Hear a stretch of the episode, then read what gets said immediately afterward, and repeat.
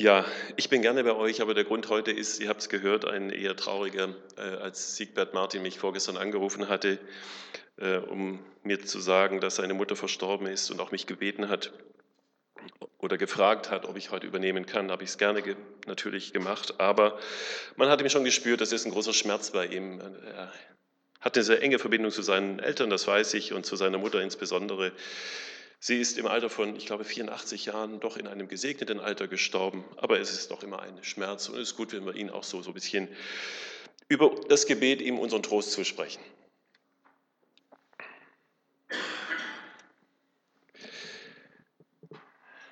Ich habe uns für die Predigt heute im Grunde nur ein Wort mitgebracht, das in 2. Korinther 3, Vers 18 steht. Und ich lese uns diesen Vers einmal nach einer etwas moderneren Übersetzung, die so klein gedruckt ist, dass ich es kaum lesen kann, aber ich versuche es. 2. Ähm, Korinther 3, Vers 18. Wir alle aber, also Paulus schreibt an die Korinther, wir alle, wir, die wir an Christus glauben, stehen mit unverhülltem Gesicht vor Gott und spiegeln seine Herrlichkeit wider. Wir spiegeln seine Herrlichkeit wider. Der Herr verändert uns durch seinen Geist, damit wir ihm immer ähnlicher werden und immer mehr Anteil an seiner Herrlichkeit bekommen. Ihm ähnlich werden, das ist so der Titel für die heutige Predigt, aber ich nehme einen ganz, ganz langen Anlauf, um am Ende dahin zu kommen. Und eigentlich wollte ich diese Predigt mit einem kleinen Videoclip starten, aber das hat äh, von meiner Seite her aus technischen Gründen nicht ganz funktioniert. Aber dieser Clip, der ist so einfach, ich möchte ihn mal kurz beschreiben. Man sieht da ähm, in Washington, Hauptbahnhof, in einer Halle vom Bahnhof, in einer Ecke einen jungen Mann Geige spielen. Man sieht ihn nicht nur, man hört ihn auch und er spielt wunderbar Geige, Bach. Und das Ganze ist in einem Zeitraffer dargestellt. 45 Minuten lang spielt er. In dieser Zeit laufen 1100 Leute äh, an diesem jungen Mann vorbei. Sieben bleiben stehen.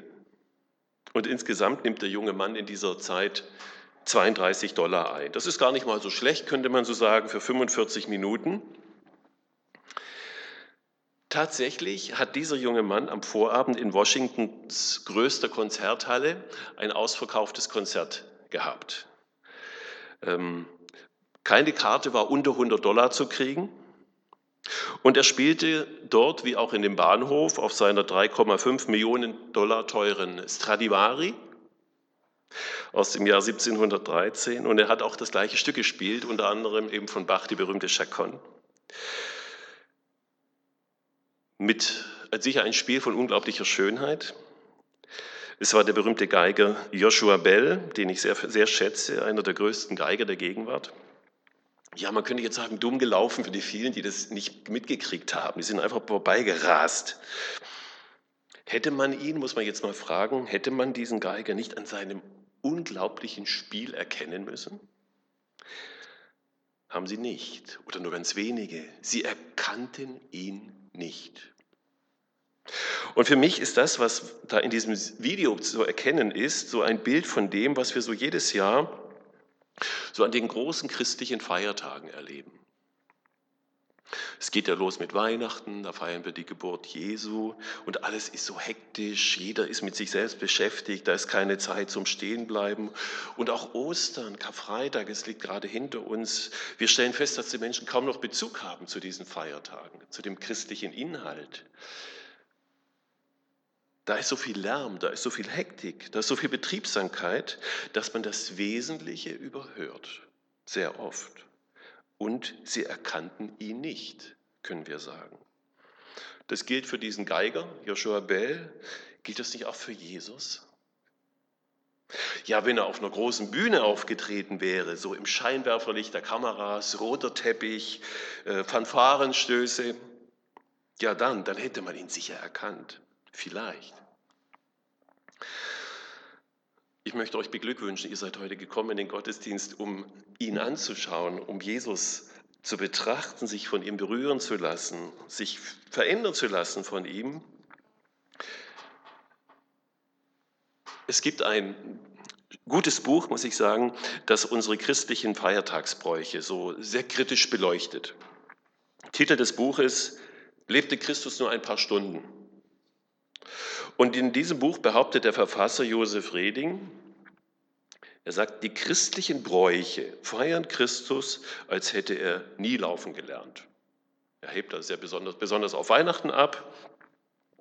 Und wir feiern ihn da ganz, ganz groß und dann an Ostern noch ein bisschen und dann ist doch aber auch schon Schluss, zumindest bei den meisten Menschen.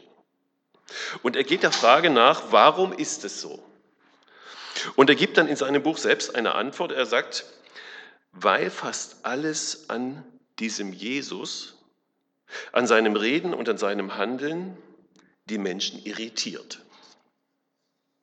Es irritiert die Menschen. Ist da was dran? Und ich möchte das in der Predigt heute Morgen noch ein bisschen näher beleuchten. Was hat die Menschen denn so irritiert an diesem Jesus? Warum erkannten ihn so viele nicht? Damals nicht und auch heute nicht. Warum heißt es denn ganz zu Anfang im Neuen Testament, er war in der Welt, aber die Welt erkannte ihn nicht? Oder es heißt auch, er kam in sein Eigentum und die Seinen nahmen ihn nicht auf. Gott sei Dank gibt es auch die anderen. Die, die ihn aber aufnahmen, denen gab er Macht, Gottes Kinder zu werden, die an seinen Namen glauben. Und ich möchte uns heute Morgen mit vier ganz schlichten Aussagen einmal konfrontieren und mit euch darüber nachdenken. Vier Sätze, die unser Verhältnis zu Jesus Christus ausmachen. Der erste Satz, er war einer von uns.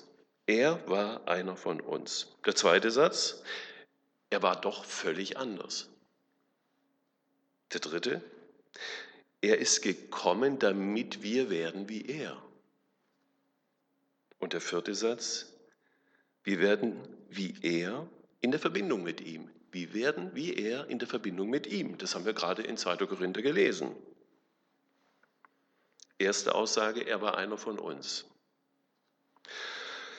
In Philipper 2, Vers 7, da steht ja, dass er, Jesus, als Mensch erkannt wurde. Das hat für ihn bedeutet, dass Jesus alles durchlebt hat, was zu einem normalen Menschenleben eben dazugehört. Angefangen von der Geburt, die war genauso schmerzhaft für die Mutter und er musste auch ein Geburtstrauma erleben wie jedes kleine Kind. Und dann hatte er wahrscheinlich Eltern, die nicht vollkommen waren, wie wir alle auch hier hatten. Und dann hat er alles durchlebt, dieser Jesus, was zu einem normalen Kindesleben, Kindsein dazugehört. Er schwebte nie über dem Boden. Er ist wirklich durch den Staub gegangen, hat eine ganz normale Entwicklung durchgemacht. Er ist, wie uns die Schrift sagt, ja gewachsen. Er nahm zu an Alter, er nahm zu an Gnade bei Gott heißt es ja und bei den Menschen. Aber bei ihm kam etwas durch, das war nicht von dieser Welt. Es war ein Menschsein, wie Gott es sich vorgestellt hat. So wie Gott es von Anfang an gemeint hat. Ein Leben, über das der Vater dann später sagt, bei der Taufe Jesu im Jordan, dies ist mein lieber Sohn, an dem ich wohlgefallen habe. So gefällt mir das. So stelle ich mir Leben vor. In seiner Bergpredigt hat Jesus ganz am Anfang diese, diese Seligpreisungen, ganz bekannte Textpassage. Und diese Seligpreisungen, die dürfen wir verstehen als so eine Art Beschreibung des Charakters, des Wesens Gottes. In seiner Bergpredigt hat Jesus jetzt nicht einfach nur eine Lehre oder Regeln uns vorgelegt, die wir nun befolgen sollen. Jesus lebte ja genau das, was er sagte. Bei ihm gab es diese vollkommene Übereinstimmung zwischen gesprochenem Wort, Tat und Leben. Und Jesus stellt uns ein außerordentliches, schönes Leben vor und lässt uns dabei wissen, das, genau das möchte ich auch aus euch machen. Das ist genau die Art, nach der er uns umgestalten möchte. Also Jesus hat uns nicht ohne Vorbild gelassen. Und in der Verbindung mit ihm werden wir ihm ähnlich, werden wir wie er. Und ich möchte jetzt anhand dieser Seligpreisungen die ich jetzt mal vorlese in den Versen 1 bis 10 und so mal Vers für Vers durchhangeln, um diesen Charakter Jesu und den Charakter Gottes nochmal näher kennenzulernen. Jesus sagt zu dem Volk, als er aber das Volk sah, ging er auf einen Berg und setzte sich und seine Jünger traten zu ihm. Und er tat seinen Mund auf, lehrte sie und sprach, selig sind, die da geistlich arm sind. Denn ihrer ist das Himmelreich. Selig sind, die da Leid tragen, denn sie sollen getröstet werden. Selig sind die Sanftmütigen, denn sie werden das Erdreich besitzen. Selig sind, die da hungert und dürstet nach der Gerechtigkeit, denn sie sollen satt werden. Selig sind die Barmherzigen, denn sie werden Barmherzigkeit erlangen. Selig sind die reinen Herzens sind, denn sie werden Gott schauen. Selig sind die Friedfertigen, denn sie werden Gottes Kinder heißen. Selig sind, die um der Gerechtigkeit willen verfolgt werden, denn ihrer ist das Himmelreich.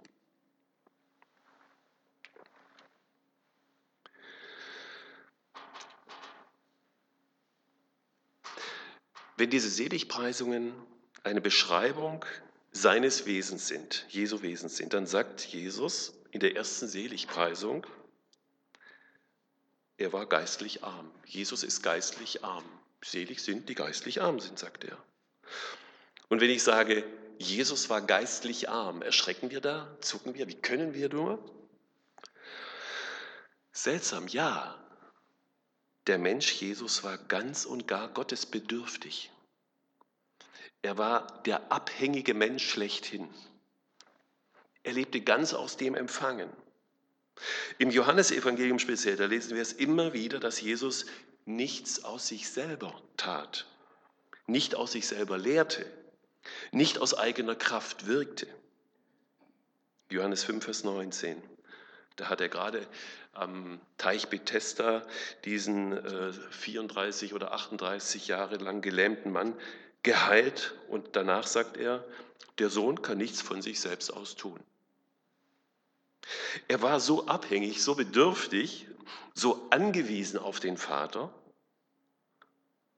und war doch gleichzeitig so unendlich reich. Er hatte so viel zu geben, weil er sich beschenken ließ. Und weil er in dieser Unmittelbarkeit und Abhängigkeit von dem Vater lebte, war alles, was er sagte, so, so frisch, so unverbraucht, so manchmal auch überraschend.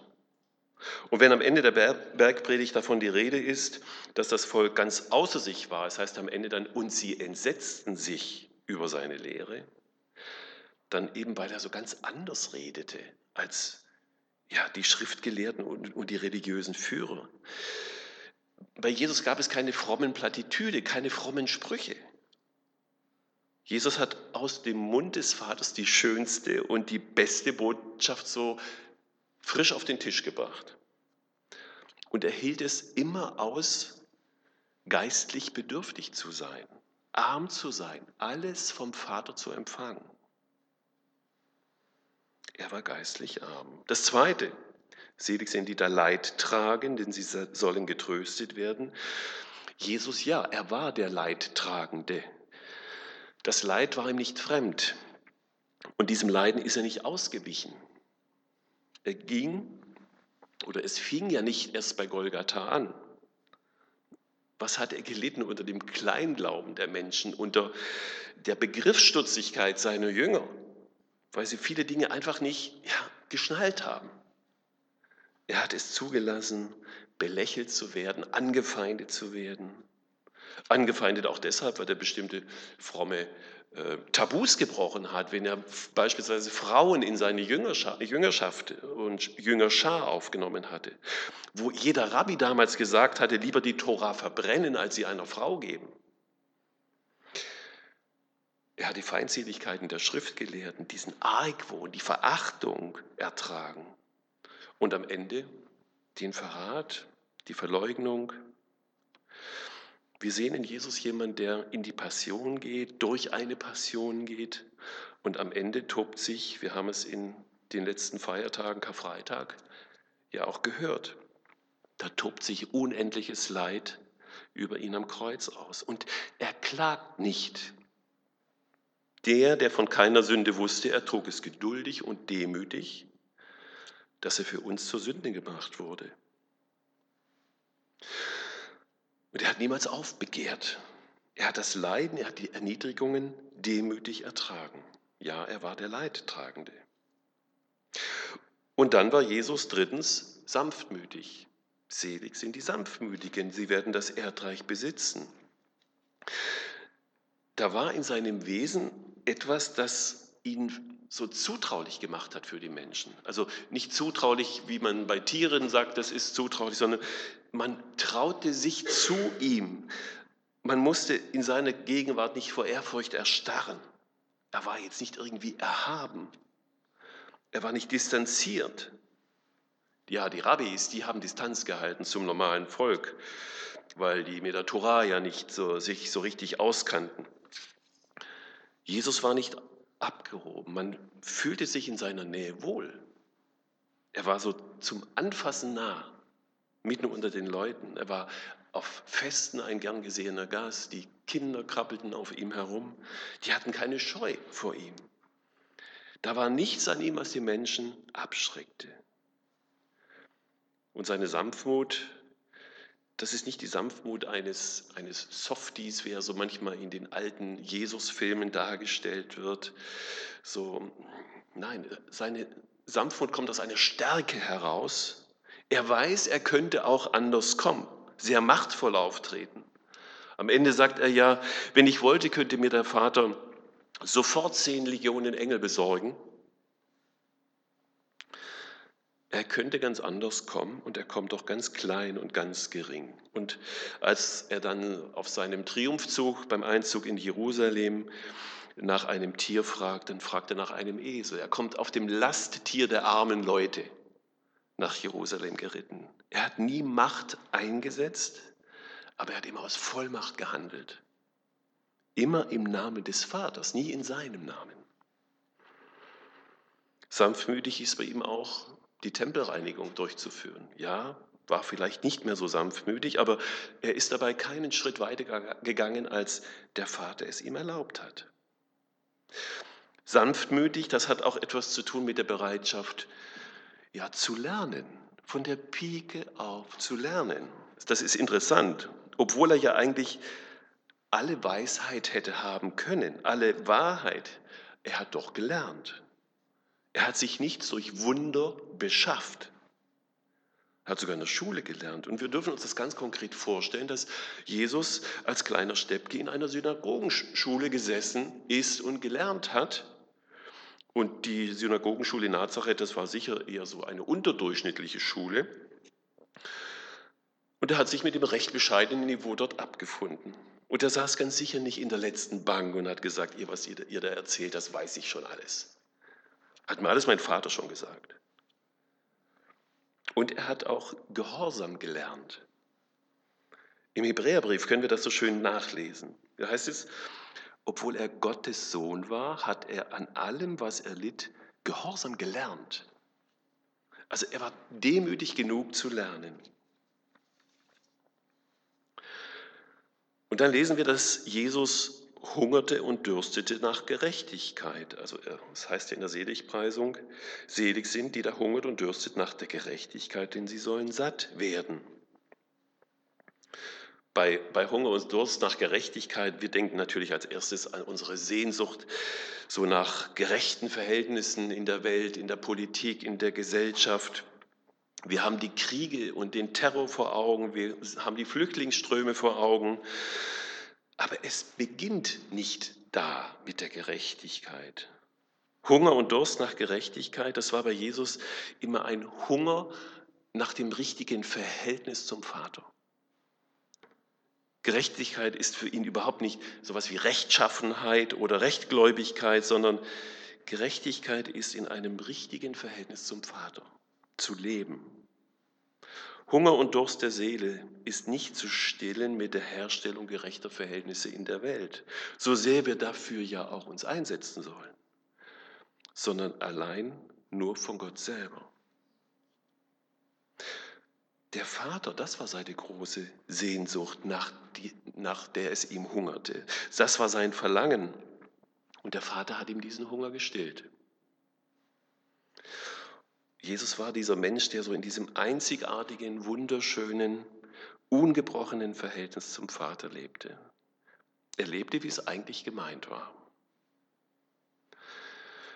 Das Entscheidende an ihm war diese Liebe zum Vater, am Vater hängen, ihn suchen, ihn, ihn brauchen und von ihm alles erwarten, um dann alles zu empfangen und das Empfangen dann weiterzugeben an andere.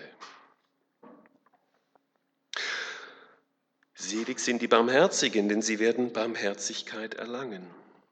Ja, Jesus, Barmherzigkeit die schönste und vielleicht anzehendste Seite seines Wesens, empfinde ich.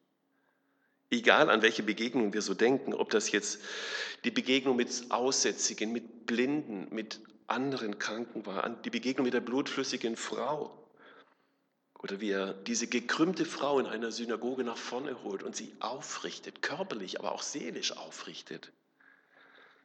Er konnte am Elend nicht vorbeigehen, er konnte nicht vorbeischauen. Oder denken wir an die Frauengeschichten Jesu. Ja, Jesus hatte Frauengeschichten. Denkt an die Samaritanerin am Jakobsbrunnen. Oder denkt an die Frau, die man beim Ehebruch ertappt hatte und ergriffen hat. Und diese Frau bringt man jetzt zu ihm.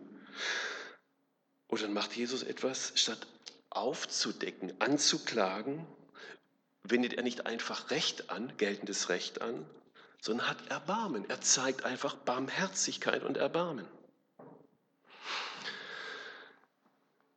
Jesus war nie gleichgültig, nie unberührt. Und selbst wenn er einmal so eine harte Wahrheit sagen musste, dann war er immer noch darin barmherzig. Das ging bei ihm immer Hand in Hand. Und dann hatte Jesus ein reines Herz. Ja, selig sind die reinen Herzens sind, denn sie werden Gott schauen. Reines Herz, was heißt es? Es heißt, Jesus war immer echt und klar. Immer eindeutig, immer entschieden.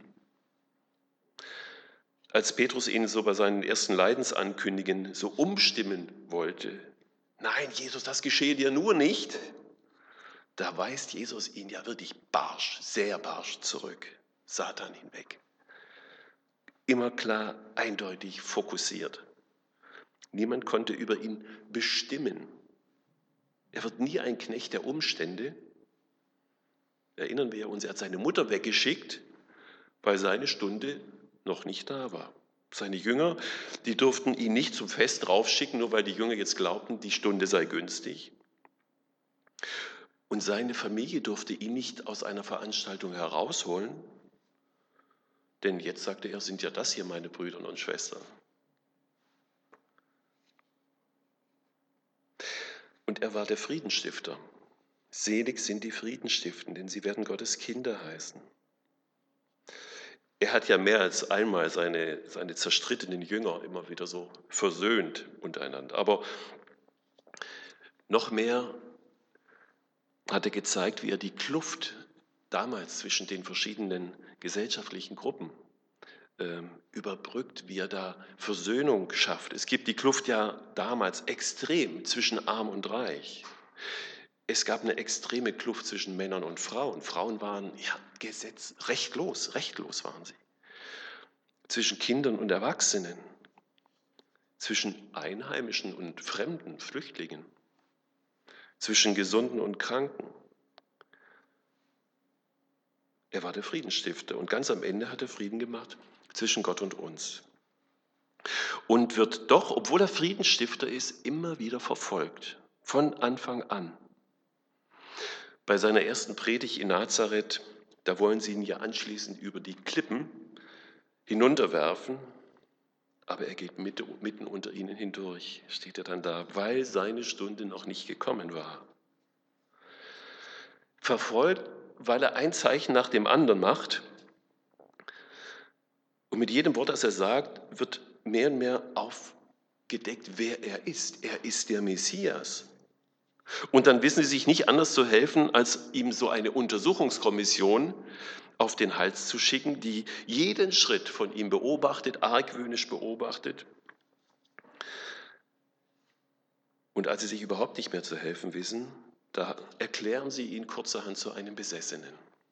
Er treibt den Teufel mit dem Beelzebub, mit dem Obersten der Teufel aus, sagen sie. Er wird verfolgt, weil die Menschen und besonders die religiösen Führer spüren, wenn dieser Jesus und das, was wir an ihm sehen, normal ist, was sind denn dann wir? Also dann schicken wir doch lieber den Arzt weg, als die Krankheit zuzugeben. So haben sie sich verhalten. Wenn man Jesus erlebte, dann gerieten die Menschen außer sich. Sie entsetzten sich über seine Lehre, heißt es ja am Ende. Wo immer er auftrat, die Menschen gerieten so in eine fröhliche Aufregung. Unglaublich. Ja, so ist er. So, jetzt haben wir ja mal so Jesus angeschaut anhand der Seligpreisungen, sein Wesen, sein Charakter nochmal so ein bisschen versucht zu berühren. Er hat ein Leben gelebt, wie das Leben gemeint war vom Vater. Und wenn ich ihn ansehe, dann weiß ich, was mit meinem Dasein gemeint ist. Normal ist für Gott nur, dass ein Mensch Christus in seinem Leben trägt und ihn so lebt, dass Christus in diesem Leben erkannt wird. Und nochmal dieser Vers, den ich vorher vorgelesen hatte, 2. Korinther 3, Vers 18. Wir alle, wir alle stehen mit unverhülltem Gesicht vor Gott und spiegeln seine Herrlichkeit wider. Egal, was ihr heute Morgen in eurem Spiegel im Bad gesehen habt. Ihr spiegelt seine Herrlichkeit wider. Der Herr verändert uns durch seinen Geist, heißt es, damit wir ihm immer ähnlicher werden und immer mehr Anteil an seiner Herrlichkeit bekommen. Wenn ich leben will wie Jesus, wenn ich mich verändern lassen will von ihm, dann werde ich mich daran gewöhnen müssen, das Ohr am Mund des Vaters zu haben, ihn immer wieder anzuschauen, auch mal still zu werden, ihn einfach nur ja, zu genießen. Man wird immer dem ähnlich, womit man Umgang hat. Ich erinnere mich an eine Karikatur von einem ganz bekannten Maler, äh, Zeichner, ich komme gar nicht auf den Namen, da sitzt ein Ehepaar auf einer Bank und diesem Ehepaar sieht man an, die haben schon das halbe Leben oder mehr als das halbe Leben miteinander verbracht und sie sind sich auch äußerlich immer ähnlicher geworden. Das Gesicht ist ähnlich, die Gesichtszüge ähnlich, sogar die Kleidung ist ähnlich, alles ähnlich. Ja, man wird dem ähnlich, was man ein ganzes Leben lang anschaut. Ob das jetzt gut ist oder nicht, in dem Fall ist es ideal.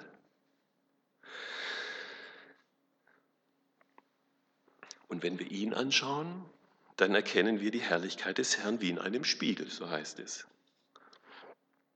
Das ist natürlich keine Schwuppdiwupp-Therapie, das ist vollkommen klar.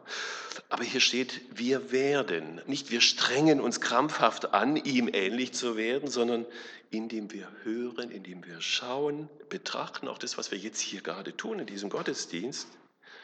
In dem Moment fängt etwas an sich zu verändern. In sein Bild hinein verändern. Ja, das ist die Sprache der Liebe. Das ist nicht Forderung, es ist Einladung. Und dabei, wir sollen es immer wieder auch wissen, ist Jesus nicht erschrocken über deine und meine Geschichte, über unsere Unvollkommenheit. Gott sieht dich und mich nicht als Sünder. Er weiß um die Sünde. Aber er sagt nicht, oh, da habe ich mir vielleicht was eingehandelt. Nein, er sagt, komm doch mit deiner Geschichte. Komm doch mit deiner Schuld. Ich habe doch das Leben gelebt, das du hättest leben sollen. Und jetzt, wo der Preis bezahlt ist, sind wir zwei wieder zusammen. Und ich stelle bei dir jetzt wieder das her, was ursprünglich von Gott gemeint war. Das heißt ja in deinem, in meinem Leben, da liegt so eine unglaubliche Schönheit, da liegt eine so unglaubliche Würde drinnen. Und wir tun gut daran, ihm das zu glauben und ihm das so abzunehmen. Sonst werden wir nämlich so gekrümmte Wesen in einer so gebeugten Frömmigkeit und die schaut Gott nicht ähnlich. Und was Gott sich bei dir und mir gedacht hat, das ist so großartig, dass es der Feind hasst. Ich nenne noch mal diese vier Sätze. Er war einer von uns. Er war völlig anders als wir. Er ist gekommen, damit wir werden wie er. und wir werden wie er in der Verbindung mit ihm. Lasst mich zum Schluss noch eine ganz kleine Geschichte erzählen, ähm, die ich aus einem netten kleinen Büchlein habe. Da war ein englischer Missionar in Indien. Und dieser Mann war ein guter Missionar, allerdings er war total schwach in so den administrativen Tätigkeiten. Ein Missionar muss ja auch Buchhaltung machen und da war er grottenschlecht. Und äh, seine Abrechnungen waren selten plausibel und dann fehlten Belege, war alles nicht vollständig. Und irgendwann hatte die Missionsgesellschaft da die Nase voll und die hat sich dann von dem getrennt. Dann verschwand dieser Missionar irgendwo in Indien, ward nicht mehr gesehen und nichts mehr gehört. Einige Jahre später kam eine junge Missionarin nach Indien. Die kam in ein Dorf und sie begann, wie es Missionarin nun mal machen, von Jesus zu erzählen fing an zu beschreiben, wie Jesus war, wie er gehandelt hat, wie er geredet hat, wie er sich um die Menschen kümmerte, wie er mit Kindern umging, wie er sich um die Kranken, die Schwachen gekümmert hat und so weiter. Und je länger sie das erzählte, umso stiller wurde es bei den Menschen so in dem Raum. Die Menschen nickten dann so zustimmend und schmunzelnd und über das, was die Missionarin da erzählte, und sie bekamen so ein Leuchten in den Augen die Missionarin fragte danach, was, was ist jetzt bei euch hier, warum reagiert ihr so? Und sie sagten, ja, wir kennen diesen Jesus, von dem du da erzählt hast. Er lebt seit Jahren hier bei uns. Und die Missionarin ist irritiert, fragt nach und dann sagen die Leute hier dort hinten, in dieser Hütte, hinter dem kleinen Dorf da, dort wohnt ein weißer Mann, schon seit Jahren, der kümmert sich um uns, der pflegt unsere Kranken, der gibt ihnen zu essen und wir hatten neulich eine schlimme Cholera-Epidemie und da hat er die Leute vor seiner Hütte nächtelang behandelt und gepflegt. Wir kennen ihn gut, diesen Jesus, von dem du erzählst. Er ist schon da. Sie meinten, diesen Missionar, der da verschollen war, der hat doch einfach seinen Dienst da weitergemacht. Also schon eine tolle Ähnlichkeit. Klingt schon fast surreal, diese Geschichte, aber sie ist real. Ich wünsche mir so viel Ähnlichkeit mit Jesus. Ja ihm ähnlich werden, damit Christus erkannt wird durch unser Leben. Das ist die Botschaft heute Morgen. Amen. Ich möchte noch kurz still werden mit uns im Gebet. Was ist das, Herr Jesus, für eine große Verheißung? Was ist es für eine tolle Berufung? Und wir dürfen da sehen und staunen über dich. Weil in dir ja wir zum ersten Mal so ein Leben auch gesehen haben, wie es der Vater gemeint hat. Und danke, dass du das nicht für dich behältst und behalten hast. Danke, dass du dieses Leben so gerne austeilst.